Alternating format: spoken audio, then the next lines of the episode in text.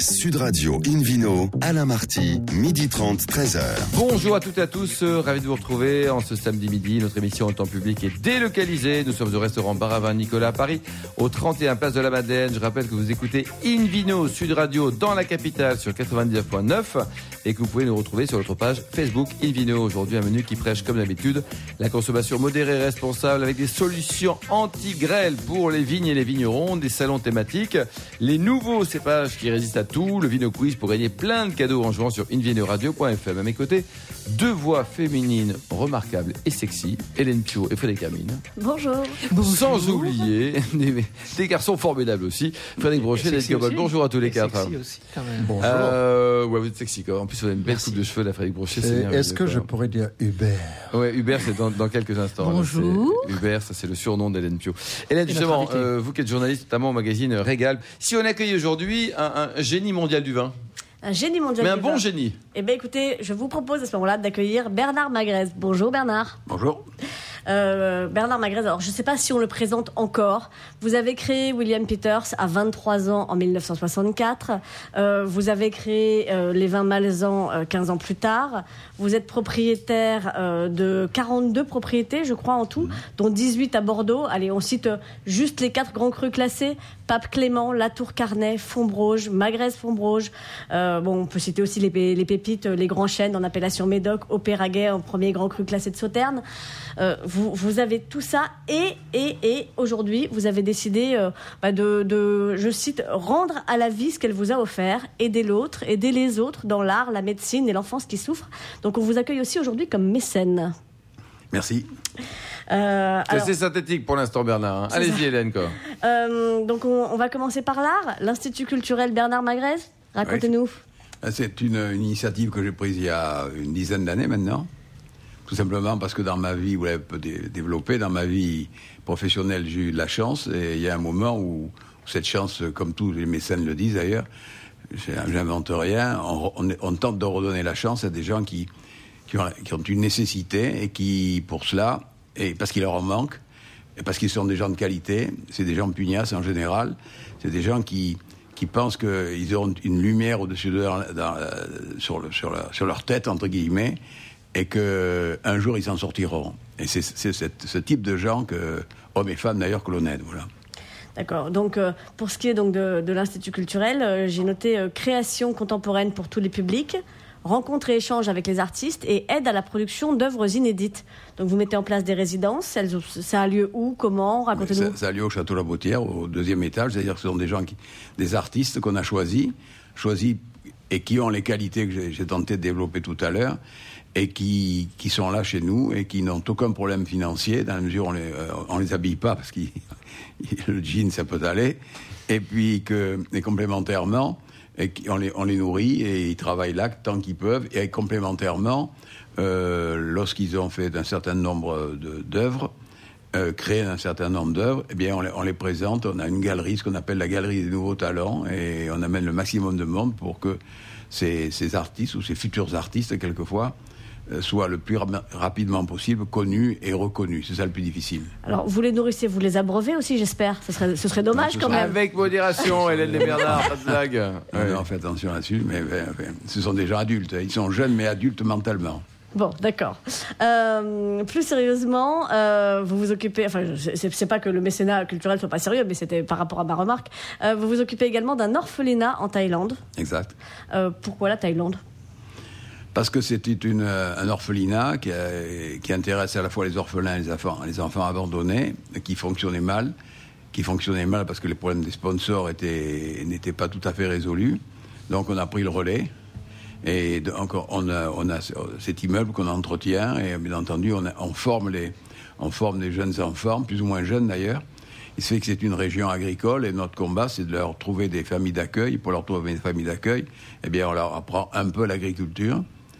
Le, problème, c'est que dans ces pays-là, dans ce pays-là, euh, il n'y a pas tout à fait de loi à ce sujet. Par conséquent, quelquefois, on les retrouve après parce que le- les familles d'accueil ont pris tout ce qu'ils savaient et puis on les retrouve sur la route euh, parce que c'est vraiment ça, on les retrouve sur la route. Mais comme, euh, comme on a une possibilité de 80 quelques enfants, on on peut pas reprendre tout le monde. Malheureusement, c'est un problème de législation. Il n'y a pas de législation, par conséquent, on, vous prend, on vous largue, euh, c'est comme ça. Alors il y a un troisième axe euh, à ce mécénat, c'est la recherche contre le cancer, Oui. avec la Fondation Bergonnier. Vous nous racontez un peu? Fondation Ber- Bergonnier également, on, est- on est- on aide le professeur Kayat dans ses recherches. Formidable Fondation professeur, euh, Fondation Bergonnier, en, je peux citer un chiffre, Bien sûr, en voilà. 5 ans, on a mis quand même 2000 l'entreprise et moi-même, enfin c'est la même chose puisque j'ai 100% du truc, euh, on a mis 2 millions quand même, vous voyez, on n'est pas un petit sponsor, et on, on met, on, cet argent-là essentiellement dans du matériel qui nous proposent, qu'ils ont n'ont- ou qui n'ont pas, quelquefois qui n'existe pas en France et pour, pour tenter de, de, de gérer le demain de cette maladie, et qui sera gérée un jour, puisque tout le monde le sait. Voilà. Et, euh, et notamment, euh, il y a un grand, une grande aide au programme de recherche euh, sur les tumeurs rares. Oui. Et puis, euh, alors euh, on- là, on revient à l'art parce que vous avez une, une quatrième branche qui est euh, la protection, je dirais, des instruments trésors mondiaux. Oui, en fait, euh, on a fait l'acquisition il y a six ans maintenant d'un Stradivarius, Donc là, on parle de violon. hein, on est, on est revenu à la musique. 1713, qui est l'époque qu'on appelle l'époque dorée ou d'or, c'est comme vous voulez, de Antonio Stradivari. On a acheté également un, un violoncelle de 1704 1775, un, un Nicolas Lupo, un violon euh, un peu plus récent, et un, euh, un Alto Cassini euh, de 1660 exactement. Et ça, on le confie, on m'aide, on m'aide à le confier parce que j'ai pas de connaissances particulières là-dessus. Euh, je suis pas, je suis pas, un, je suis pas un affolé de la musique ou, et- Pas encore, Bernard, pas encore. et parce que je, parce que je- ma formation et, et mes études qui sont arrêtées à 16 ans m'ont pas beaucoup amené à avoir le temps de, de faire, de m'intéresser à la musique. Mais euh, on, on, on met, on donne ça, à des, on propose ça, mais sans contrat. Parce qu'il y en a, des, il y a des sponsors qui font des contrats, des contrats de trois ans. C'est-à-dire que, au bout d'une, euh, bien entendu, quand on, on est, on est favorisé de la, de, de l'utilisation de l'une, d'un de ces instruments, ça va de soi qu'au lieu de faire quatre concerts par trimestre, ils en font 8, 9, 10, 11, 12. Ils le font surtout à l'étranger. Par conséquent, ça les aide à être connus et surtout reconnus. C'est le, le, le, le Bernard, côté vin, comment ça se passe au niveau production? Comment ça se passe au niveau distribution? On était récemment en Asie à l'occasion d'un salon. Euh, donc Oui. là, c'est une zone qui est importante pour vous aujourd'hui, c'est la, demain? la zone qui est très importante pour tous les crus classés et pour tous les, tous les vins d'un prix élevé, dans la mesure où les Chinois, par définition, s'intéressent à ça pour des questions quelquefois de statut, puis maintenant parce qu'ils connaissent le vin, je dirais presque autant que les Français. Quoi. Ouais. Et au niveau de la gamme de vin- des vins que vous produisez, ça va de quelques euros à quelques centaines, voire milliers d'euros. Donc c'est très large votre proposition de valeur. Oui, c'est une stratégie à part. Euh, tous les vins sont signés Bernard Magret avec, la, avec la- une clé en dessous. Ça, c'est une vraie référence mondiale maintenant. C'est devenu, oui, mais au début, quand on a lancé ça en 2004, euh, les, les- beaucoup de gens me disaient, mais Magret se trompe, euh, la, la marque, c'est le nom du château. Et bon, mais le nom du château, il y en a tellement que c'est difficile à mémoriser. Tandis que, tandis qu'il y a une signature euh, horizontale qui fait que s'ils ont goûté un vin, euh, un vin de- classé ou non classé, mais de belle qualité, eh bien, comme c'est très difficile, tout le monde le sait, dans un rayon, à retrouver le vin qu'on a, qu'on a, qu'on voulait boire, euh, eh bien, ils disent, voilà, Magret, il fait des, il fait des crus classés, On donc chez peut lui, le plus que le moins, et voilà. Et vos vins sont français, mais également internationaux, Bernard? On a des vins, donc, on a des vignobles en Languedoc, en Roussillon, en Côte-de-Provence, en, en Côte-du-Rhône et, et depuis peu en Châteauneuf-du-Pape. Et bien entendu, à l'étranger, j'ai trois vignobles en Espagne, un au Portugal, un en Uruguay, Argentine, Chili. Euh, J'ai fait la- l'aller-retour en Napa-Valley parce que j'ai, le- le- le- il m'a été prouvé que c'était plus intéressant d'acheter des raisins chez des spécialistes. Plutôt que d'avoir au Plus ouais, dans le cas où j'avais d'ailleurs déjà des difficultés pendant les trois premières années, voilà.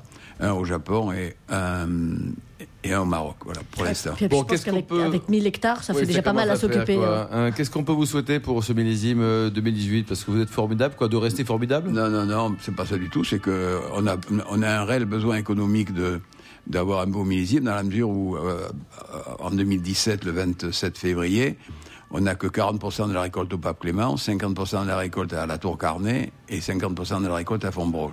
Il n'y a que euh, au château Grand Chêne, dans le nord du Médoc, on a été épargné. Par conséquent, c'est une situation qui n'est pas agréable et donc euh, ce qu'on peut souhaiter, c'est un bon millésime, peut-être pas un très bon millésime, on on sait rien en face, en face de ça et surtout du volume. Voilà. Parce que quand, Merci. On, quand on livre plus de vin, ben on, on peut perdre la confiance des Bien certains- sûr, bien sûr, bien sûr. Ça, c'est c'est plus dramatique que l'argent perdu, si vous voulez. Merci beaucoup Bernard Magret, merci également à Volène Pio et Gilles Sud Radio retrouve Frédéric Hermine, journaliste notamment à VSB, La Lettre, pour nous parler de solutions anti-grêle pour les vignes. Ça existe ça? Alors oui, oui, euh, on n'est pas sorti de, des, des soucis. Autant euh, le gel, on va jusqu'au sun-glace, hein, le- entre le 11 et 13 mai. Mais euh, la grêle, ça peut être à tout moment, en gros entre mai et début juillet. hein. Il y a déjà des Donc il y a des qui- vrais risques encore aujourd'hui. Il y, a, il y a- il y a des vrais risques. Et il y a des systèmes. Alors évidemment, il y a des assurances, hein, mais qui sont chères déjà pour- à la base, qui impliquent une franchise qui ne cesse de s'élever, vu que les risques de grêle euh, s'élèvent, donc les assurances font monter la franchise hein, jusqu'à 10 à 15 ce qui est pas rien, parce que quand il faut remettre 10 à 15% des dégâts, euh, de, de- de ce que ça coûte, euh, c'est quand même un, un budget important. Euh, il existe de plus en plus des méthodes. hein. Il y a de plus en plus d'organismes techniques qui travaillent sur le sujet. Alors, dans ce qui existait déjà, enfin, qui commence à, se développer, il y a euh, les cheminées anti-grêle. Alors, c'est des cheminées en un genre de, poêle en, métal, hein, euh, qui avec des, des diodures d'argent dedans. Il y en a pas mal en Charente. Alors, ça évite pas la grêle, mais ça limite la taille des grêlons. Donc, ça limite les dégâts, parce que quand il y a des gros grêlons, ça peut attaquer le bois.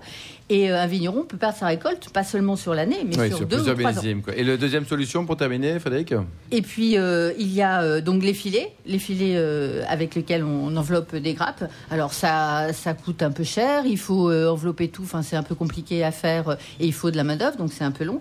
Et puis il y a les canons qui envoient des ongles de choc. Le problème c'est que ça fait un bruit pas possible et que le problème, notamment en vallée du Rhône, c'est que les riverains sont pas ravis d'avoir ces coups de canon en pleine nuit. Donc c'est compliqué. La meilleure méthode, qui, euh, qui est actuellement en place, c'est euh, le ballon de sel hygroscopique, c'est-à-dire ça absorbe les grêlons dans le nuage avec un ballon d'hydrogène. Ça vient de se mettre en place en Côte-Rôtie, Condrieu, Saint-Joseph et Vienne. Euh, ça a un coût, mais ça vaut la peine avec une modélisation de la météo qui permet de suivre l'avancée et c'est très efficace. Merci beaucoup Frédéric Hermine, merci à tous. Dans un instant, le Vino Quiz pour gagner les cadeaux en jouant sur invinoradio.fm. Et ensuite, on parlera des salons de vin thématiques et régionaux. Tout un programme. Sud Radio Invino, Alain Marty, midi 30, 13h. Retour au restaurant Bar à Vin Nicolas. Nous sommes toujours à Paris, au 31 Place de la Madeleine, pour cette émission en public et délocalisée avec Hélène Pio et le Vino Quiz. Vino Quiz, je vous rappelle le principe. Chaque semaine, nous vous posons une question sur le vin et le vainqueur gagne un exemplaire du guide Hubert. La semaine dernière, la question était en quelle année le château Angélus accède au rang de premier grand cru classé A? Réponse A 1996, réponse B 2002 ou réponse C 2012. La bonne réponse était le C 2012. Cette semaine, Hélène. Cette semaine, quel est le nom de la première entreprise créée par Bernard Magret? Ah, Réponse A, William Peters, B, Malzan ou C, Sid Ibrahim? Pour répondre et gagner un exemplaire du De Guide Hubert, rendez-vous toute la Hubert. semaine sur le site invinoradio.fm, rubrique Vino Quiz. Le gagnant sera tiré au sort parmi les bonnes réponses. Merci beaucoup Hélène Pio, Bernard Magret. Une petite indication, euh, ABC, quoi. Vous, vous aimez un peu l'Afrique du Nord, non Ou- Oui, j'aime le Nord. oui. et, de plus en plus, oui. Une vidéo sur on retrouve David Cobold, le cofondateur de l'Académie du vin de Paris, pour nous parler des, des salons régionaux et thématiques. Il y en a beaucoup en France, David Alors, déjà, les, les salons, il y en a de toutes les sortes. euh, et, et je vais faire une sorte de plaidoyer pro-domo. C'est-à-dire, en tant que, que amateur de vin et journaliste du vin, euh, les salons qui m'intéressent le plus sont des salons qui ont un thème régional. C'est-à-dire que j'ai une chance de pouvoir comparer des choses qui sont comparables et pas zapper un peu partout. Et j'aime en plus euh, des salons où tout le monde a les mêmes chances. C'est-à-dire que toutes les tables sont, euh, c'est un, un principe un peu égalitaire, mais où, où les, les grands n'ont pas de grands stands, où tout le monde a, a la même taille de stand, et comme ça on goûte sans préjugés, sans, sans barrière aucune. Euh, C'était le cas au récent euh, Millésime Alsace, qui est, qui est un salon bisannuel, donc tous les deux ans à Colmar, le, le, le grand hall euh, des expositions à Colmar, qui très curieusement n'a pas de clim. Heureusement qu'il faisait pas chaud ce jour-là, sinon on aurait souffert. Mais les vins étaient servis à bonne température et tout le monde avait six vins à proposer, pas plus. Euh, donc c'était euh, c'était bien et on a une chance de pouvoir faire des dégustations thématiques et vraiment euh, euh, comparer des choses euh, correctement. Euh, D'autres salons du même type, on peut trouver des salons thématiques sur une région, euh, salon de vin de Loire, qui a lieu chaque année à Angers. C'est un peu plus compliqué parce que maintenant ils ont fait un clivage entre les bio et les bio et les non bio, ce que je trouve stupide. Euh, je préfère que tous les vins soient jugés à l'aune de leur qualité et pas en, en principe d'un principe de fonctionnement qui peut se défendre ou pas se défendre, mais moi, ça m'intéresse pas, ce genre de clivage. Euh, après, il y a des très grands salons euh, qui fonctionnent sur le plan international et c'est parfois très bien comme Vinexpo ou Provine, mais là, on n'a quasiment aucune chance, sauf à aller dans une halle particulière où tous les vins sont groupés selon un pays et selon une région. Donc, euh, moi, mon plaidoyer pour les organisateurs de, de salons, ils vont pas m'écouter, donc ils s'en fichent complètement, c'est de faire euh, comme ça, c'est-à-dire de grouper les régions, de grouper les pays et de mettre tout le monde à égalité sur le plan des stands. Alors, ça va pas faire fonctionner les, les fabricants de stands. Ah, c'est un suis- côté soviétique quand même, David, non? Non, mais sans être soviétique, je trouve que c'est bien d'avoir tout le monde à égalité. Alors, sans nécessairement limiter la taille, parce qu'un grand domaine qui a beaucoup de vin, c'est normal qu'il puisse présenter l'ensemble de sa gamme. Mais avoir un stand plus haut qu'un autre ou avec des, des bling-bling autour, moi, ça m'intéresse pas. Et je- et j'en veux pour preuve le stand de la salle autrichienne à Provine, où tout le monde a le même décor de stand. Il n'y a pas un stand plus haut qu'un autre. Ils sont groupés par sous-région en Autriche. Et je trouve que c'est une bonne manière de procéder. C'est-à-dire que ça présente l'ensemble du pays d'une manière égale. Si quelqu'un a un stand un peu plus grand qu'un autre, OK, mais c'est pas plus haut et c'est le même décor. Alors, réagis au propos de, de David. Vous en pensez quoi Frédéric Vous êtes Alors, d'accord avec moi, David Moi, ou je alors suis assez d'accord avec David, tout à fait. Alors, il y a aussi, vous aviez oublié, David, euh, les stands, de- enfin les salons organisés par les magazines de vin. hein. Euh, Terre de vin, on, Oui. on fait. Alors, Oui. on fait, nous, on le fait thématique, c'est-à-dire pour la plupart, champagne tasting. Et à Lyon, on a aussi le même stand pour tout le monde, la même présentation de, du même nombre de vins. Et c'est vrai que je trouve que c'est plus équitable. c'est vrai. À Bio, qui est le- le- l'exemple exactement euh, opposé, À Montpellier, quoi, tout le oui. monde à la même, à la même, le- la même table, c'est un peu austère à mon Oui. goût. Oui, mais bon, c'est la, c'est Mais ça. De Vin, c'est très bien. Au- au- à Bordeaux, que, que je fréquente depuis deux, années, c'est un excellent salon. Madame Magritte, vous en pensez quoi? Parce que vous êtes présent sur les grands salons mondiaux. On a parlé tout à l'heure de, de Vinexpo, de Provide aussi certainement. New York, Vous avez des, des stands magnifiques et pour vous, c'est une façon de se différencier aussi, non? Bien sûr, oui. D'abord, on a beaucoup de produits. Donc, par conséquent, on, a, on est à la fois dans les vins étrangers, dans les vins de Bordeaux, dans d'autres vins euh, français. Et donc, euh, on a besoin de, de- de- de présenter ces vins et de les présenter de manière à ce que les, les gens qui passent se disent tiens, voilà, voilà leur offre Languedoc, voilà leur offre Bordeaux. Et si là, immanquablement, ça prend de la place. Puis comme il a été dit tout à l'heure, ça, ça amène aussi de l'image à, à la, au producteur, enfin À la marque, à la, à à l'ensemble, la marque ici et là. Euh, je ne sais pas si vous avez vu, certains d'entre vous ont vu le stand de Roderer à, à, à Hong Kong. C'était Colossal. hors- hors du- non, non, c'était très important, mais de- d'un design extraordinaire. Et tous les gens qui, tous les importateurs de, Ça de- tilte, quoi. Ah non, non, c'était, et c'est fait à Hong Kong. Le truc a Frédéric, été fait à Hong Frédéric Kong. Brochet, vous en pensez quoi? Oui, je partage l'avis que des fois un beau stand c'est quand même sympathique et puis dans, surtout dans les salons professionnels, ça permet d'accueillir les gens dans de bonnes conditions, de les recevoir et de les, de de faire rentrer dans C'est l'univers. un peu de la comme à la. C'est maison ou comme au château, quoi, Voilà. presque. C'est vrai qu'après l'idée de, de millésime bio est une idée intéressante parce que ça permet d'accéder à des vignobles auxquels on n'irait pas spontanément. Ouais, c'est ça, parce qu'on se trouve tout d'un coup devant, devant une table auquel on aurait, on serait jamais allé dans le coin de la Géorgie. Puis tout d'un coup, on se trouve devant une table géorgienne. Alors on goûte et puis ça permet de faire Avec des un géorgien, Donc, puis une je dirais, géorgienne. Il faut tout pour faire un monde et j'aime la diversité. Oui. Hélène Pio, vous quoi? Euh, bah moi, je trouve que les très grands stands un peu bling bling, ça peut être super impressionnant pour euh, pour des gens qui n'osent Ah, pas forcément y aller. quoi, C'est ça. Moi, Ouais. je moi je me dis que bah, finalement, quand tous les stands se ressemblent à peu près, c'est moins intimidant. Il faut être gonflé quand même pour aller euh, face à des vignerons euh, qui ont une aura internationale, tout ça. Alors, si en plus il y a un énorme étalage de de bah, d'argent, de, de voilà, on- de, on n'y de- va pas, de design, on n'y va pas. Oui, on a Et peur, euh, moi, j'ai voilà, je, Alors, je ça pense dépend qu'il y a beaucoup si de gens un- Ce sont des salons d'acheteurs. Alors voilà, un salon B2B ou un salon B2C, ça dépend aussi C'est de vrai, l'approche. c'est pas la même Non, non, est je- totalement je- je différent. parlais de salon B2C, c'est vrai. Frédéric Brochet, notre docteur en oenologie. Alors, donc, est-ce qu'il y a des cépages qui résistent à tout? Alors des cépages qui résistent à tout, pas exactement, Bon. mais effectivement, euh, les conditions du millésime euh, 2018 nous montrent que euh, la lutte contre les maladies, les fléaux de la vigne euh, est difficile. Alors cette lutte, elle est, elle, est- elle est nécessaire puisque depuis 1850 environ, euh, Vitis vinifera, la vigne européenne, est ravagée euh, et tous les ans, en fait, elle est attaquée en tout cas tous les ans par euh, des maladies venues euh, de- de- d'Amérique, hein, que sont euh, le mildiou, Et là, l'oïdium on, et, on ont été on le peut pas mettre ça sur le dos de Monsieur Trump pour une fois. Pour une fois, on peut pas mettre ça sur le dos de, de, de Monsieur Trump. Et euh, donc, comme pour le phylloxéra, la, la, la solution euh, qui a été adoptée euh, est venue du problème, c'est-à-dire que euh, en greffant les cépages français euh, sur des cépages américains, on a pu obtenir la résistance au phylloxéra. Et finalement, en croisant ces cépages américains qui étaient naturellement résistants avec des variétés françaises, eh bien, on a pu obtenir euh, aussi des résistances à ces maladies. Et on a pu ainsi euh, sauver le vignoble à partir du début du XXe siècle avec des variétés dites hybrides qui, euh, dont, les- dont certains d'entre vous ont encore le nom euh, qui fait parfois peur en mémoire, comme l'Othello, le Baco, euh, le 54-55, le, Le 18-315, le Clinton, le Léon Millot, voilà. Donc tout le planté, voilà, toutes ces, tous ces cépages qui avaient, qui euh, finalement, à l'issue d'une période d'immenses disettes qui ont suivi le phylloxéra, ont été une chance incroyable pour sauver le vignoble. Mais évidemment, ils ont ruiné l'histoire du vignoble français, qui était celle des cépages vinifera, le pinot noir, le sauvignon. Et donc, il y avait quelque part une, une rancœur forte de la tradition viticole française envers ces hybrides qui euh, n'exprimaient en aucune manière l'histoire du terroir euh, français. Et donc, on, a, on a cherché d'autres solutions. Évidemment, la solution est venue des, de la bouillie bordelaise dans un premier temps, puis de la solution chimique qui ont permis de protéger les vignes françaises contre les assauts euh, de l'extérieur.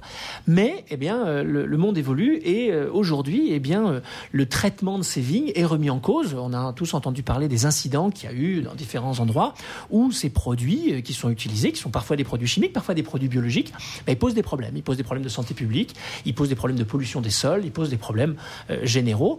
Et donc, euh, il faut trouver des solutions. Eh bien, on, est, on a donc remis le couvert, si je puis dire, sur la problématique des résistances naturelles, en essayant de trouver des cépages qui pourraient conserver les résistances euh, existantes dans- les, dans les cépages américains, qui existaient donc dans ces fameux hybrides dits producteurs directs, hein, ces, hybrides de première génération qui ont existé au début du siècle, mais qui auraient quand même les caractéristiques de nos vins. Et pour ça, on fait de la génétique, classique, on ne fait pas du génie génétique, mais ce qu'on on fait du, ce qu'on appelle du rétrocroisement, c'est-à-dire qu'on croise un cépage américain résistant avec un cépage intéressant, par exemple le sauvignon, et puis on va croiser l'hybride avec le sauvignon, et ça, on va le faire pendant très longtemps. Et donc, nous, c'est quelque chose qu'en France, on avait un petit peu abandonné, mais que des écoles suisses, des écoles euh, euh, italiennes, des écoles allemandes ont poursuivi et ont mis en place des variétés qui ont, on va dire, par cette sélection, pas naturelle, puisqu'elle est opérée par l'homme, mais elle est opérée avec des moyens classiques, c'est-à-dire où on hybridation, Et les on bons. castre les voilà, on castre les plantes, on castre les fleurs de la vigne, on donc féconde la vigne avec euh, donc des, des, euh, la- la- le, le cépage historique et on obtient des variétés qui expriment en très grande partie les caractéristiques des cépages d'aujourd'hui. Alors, Mm. c'est tout nouveau. Donc, ils étaient ces cépages-là, ils sont, ils sont pas, ils étaient pas autorisés. Euh, en 2017, euh, en avril, une douzaine ont été autorisés à la plantation. D'accord, en France, hein. En France, aucun pour l'instant n'est autorisé en appellation d'origine contrôlée. Ils sont tous autorisés uniquement en vin de France. Euh, et donc, ben, les premiers résultats arrivent et ils sont très intéressants. Alors, pour citer, là, il y a donc un affrontement un petit peu entre des écoles, les- les- ces variétés qui nous viennent de l'étranger, et puis l'INRA qui a essayé de, de relancer un peu cette, cette production. Donc, quatre proviennent de l'INRA, on peut les citer. hein, c'est Artaban, ils ont des noms un peu rigolos. Vidoc, bon, euh, on, en, on en pense qu'on en veut. Floréal, très révolutionnaire, et Voltis. Bon, donc ça, c'est les quatre de la, donc totalement inconnus. Donc, ils vont poser un problème auprès du consommateur, parce que comment le consommateur va s'y retrouver, sûr, comment ça. il va accepter ça. Bernard Magret, vous en pensez quoi? On en pense qu'à à côté de la Tour Carnet, en Médoc, on, vient de plan- on a planté il y a 4 ans déjà 75 cépages différents Ah oui. qui font euh, prin- principalement des cépages du sud, et même très éloignés dans le sud. Euh, on- la production sera de 3 hectolitres par cépage. On a tous les équipements de vinification pour ça. Quelquefois, on vinifie en barrique ou en demi-muit et quelquefois. hein, et les, premières, euh, les, les premiers, les, les premiers 3 ans, si vous voulez, vont sortir cette année. Voilà, si d'aventure, on continue à en avancer. Bien sûr. Et notre truc, c'est de les, de, les, de les déguster, de les conserver, de les déguster, et après tenter des mariages enfin, de, de cépages. enfin, on va, on, va- on va voir. Mais c'est notre devoir, nous. C'est notre devoir. Et on est content parce que l'INRA n'a que 50 pieds, tandis que nous, on a 75. 75, quoi. Frédéric, pour conclure, Alors, en donc, quelques pour conclure, secondes. euh, ces, ces variétés donc présentent vraiment un intérêt, hein, donc euh, de celles dont on parle, alors qu'ils peuvent aussi présenter des confusions. Parce qu'il y en a une qui s'appelle par exemple le Cabernet Blanc. Oui. Donc comment le consommateur va pas se perdre face aux sous-vinigrés Mais en tout cas, elles sont un, un immense espoir pour la viticulture, mais en même progrès. temps beaucoup de questions. Et c'est merveilleux de voir que des gens comme, comme Bernard Magrez s'intéressent à ce sujet-là et que euh, le, le monde entier de la viticulture va devoir s'interroger sur ces questions. Merci Frédéric Brochet, merci à tous. Fin de ce numéro d'Invino Sud Radio. Pour en savoir plus, rendez-vous sur sudradio.fr, invinoradio.fm ou sur notre page Facebook Invino. On se retrouve demain à 12h30 pour une nouvelle émission. Toujours en public et délocalisé au restaurant Bar à Vin Nicolas Paris au 31 Place de la Madeleine. Nous accueillerons notamment Thomas Montagne, le président des vignerons indépendants. Nous parlerons également des bons vins blancs à des prix raisonnables, des foires au vin et des 25 ans de l'appellation Coteau-Varois. D'ici là, excellent déjeuner, restez fidèles à Sud Radio et surtout n'oubliez pas, respectez la plus grande démodération.